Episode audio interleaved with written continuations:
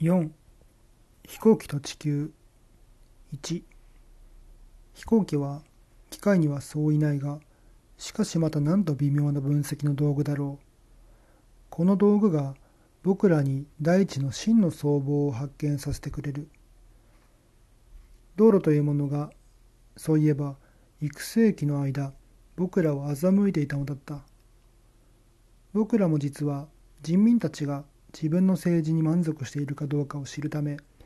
彼らを一度訪問しようと希望したというあの昔話の王様のようなものだったのだ。遠心たちは王様を欺いてそのお通り筋の両側に楽しそうな背景を作り上げ人を雇ってその前で踊らせておいた。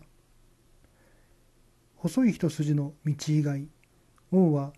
自分の国の何者にも気がつかず田舎の奥で飢え死にして行きつつある民草が自分を遠さしていることにはまるで気づかずにしまった。これと似て僕らも長い間曲がりくねった道路に沿うて歩き続けていた。道路は不毛の土地や石の多い痩せ地や砂漠を避けて通るものなのだ。道路というものは人間の欲望のままに泉から泉へと行くものなのだ。道路というものは農夫たちを彼らの穀倉から麦畑へ導き家畜小屋の戸口でまだ眠っている竹類を受け取りこれを夜明けの光の中のクローバーの腹にぶちまけるものなのだ。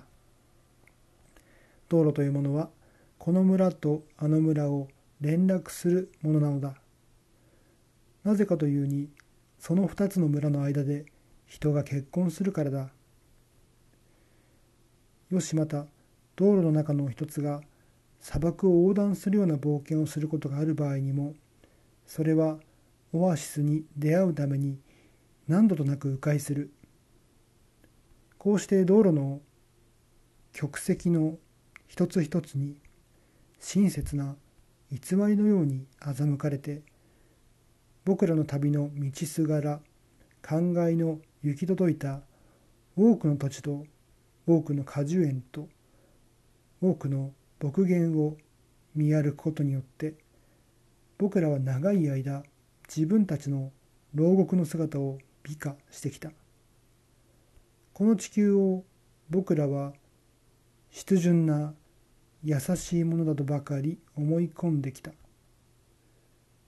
ところが僕らの視力は研ぎ澄まされ僕らは無残な進歩を遂げた。飛行機のおかげで僕らは直線を知った。離陸すると同時に僕らは水会話から家畜小屋へと行きたがったり町から町へと練り歩きたがったりする道路を捨てる。昔懐かしい奴隷の身分をかなぐり捨て泉を追いかける必要から解放され僕らは遠い自分たちの目標にぴたりと機種を向ける。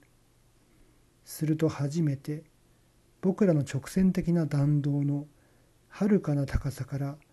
僕らは発見する。地表の大部分が岩石の砂原の潮の集積であってそこに時折生命が廃墟の中に生え残るわずかな苔の程度にぽつりぽつりと花を咲かせているに過ぎない事実を。果たして僕らは谷間の奥に栄えるその文化が時に奇跡的に気候に助けられて花園のように